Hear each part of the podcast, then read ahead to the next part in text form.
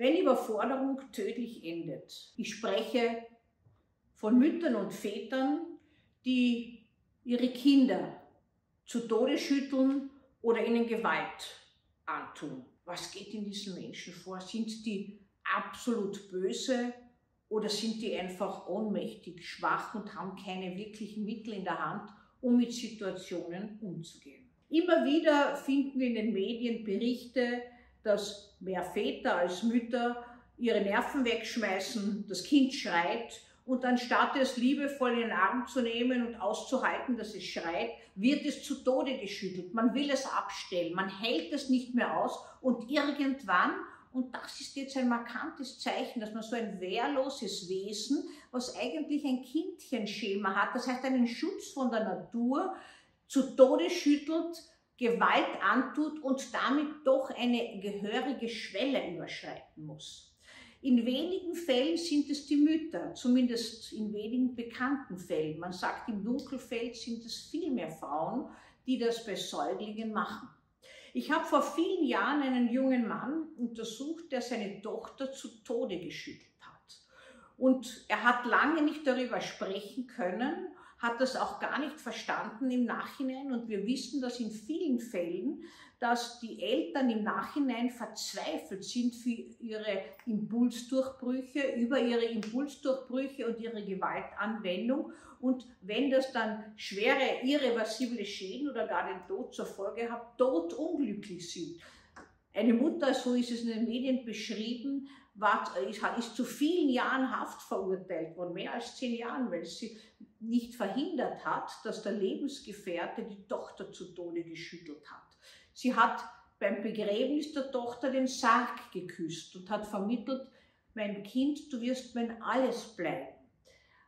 Hat man dieser Mutter das geglaubt? Nein, man hat gemeint, sie hat gewissermaßen ihr Kind geopfert und hat es nie geliebt. So einfach läuft es aber leider nicht.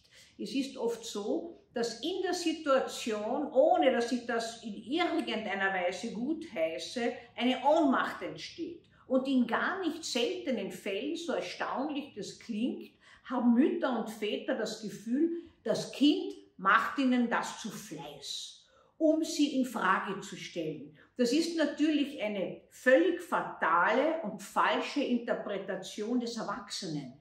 Was soll denn ein, ein Säugling einen Erwachsenen in Frage stellen? Zum Beispiel, die Eltern wollen endlich gemütlich Fernsehen, haben sich gerade ein Bier aufgemacht und der Kleine fängt schon wieder an, weil, das, weil man sich jetzt nicht um ihn kümmert. Das macht er absichtlich. Er will uns an Grenzen bringen, also so eine feindliche Interpretation, die schon aus einer Ohnmacht stammt. Und damit kommt dann ein etwas in Gang, dass man so sagt, den stelle ich ab. Jetzt, das lassen wir uns nicht gefallen. Ich werde zeigen, wer hier Herr oder wer hier Frau im Haus ist. Völlig falsch. Es geht überhaupt nicht darum zu zeigen, wer hier Herr oder Frau im Haus ist, sondern dass etwas für das Kind nicht passt, aus der Balance geraten ist. Und Kinder sind sehr feinfühlig. Wenn Spannung zwischen den Eltern ist, nehmen sie das auf, auch schon Säuglinge. Das ist wie bei Tieren, muss ich jetzt sagen.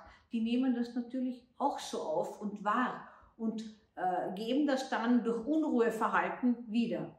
Wenn Kinder zu Tode geschüttelt, manchmal auch geschlagen werden, leider, und furchtbare Verletzungen erleiden, schwerste Schädelhirntraumen oder auch lebensbegleitende hirnorganische Schäden, ist das immer die Folge einer äh, Verunsicherung, tief gefühlten Insuffizienz, aber auch von Wut und Hass. Manchmal kommt es vor, dass auch Eifersucht vorhanden ist, beispielsweise bei Lebensgefährten, bei Stiefvätern, wo die Partnerin sich mehr um das Kind, was gar nicht von dem Stiefvater und Partner stammt, sondern von einem früheren Partner äh, kümmert und wo man das abstellen will. Man will es einfach loswerden. Das ist ganz banal eine Sache, dass man äh, haben will, dass die sich mehr um einen selber kümmert und dann schnellt die Gewaltspirale hoch und das Kind wird gegen die Wand geschleudert, am Boden und man kann gar nicht mehr aufhören, weil man so eine Wut auf diesen kleinen Balk hat, der alles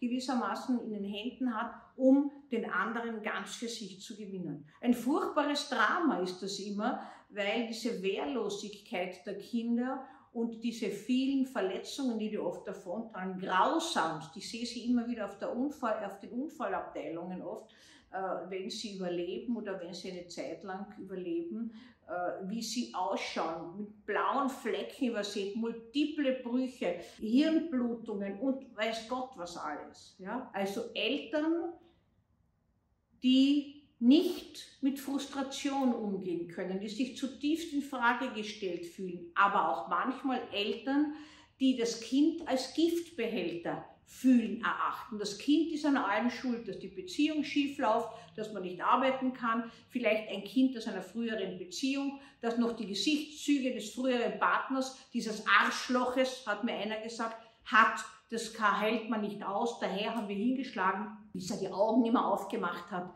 Also das sind so Gewaltspiralen, die hochschnellen. Aber man muss schon sagen, hier muss eine drastische Grenze überschritten werden.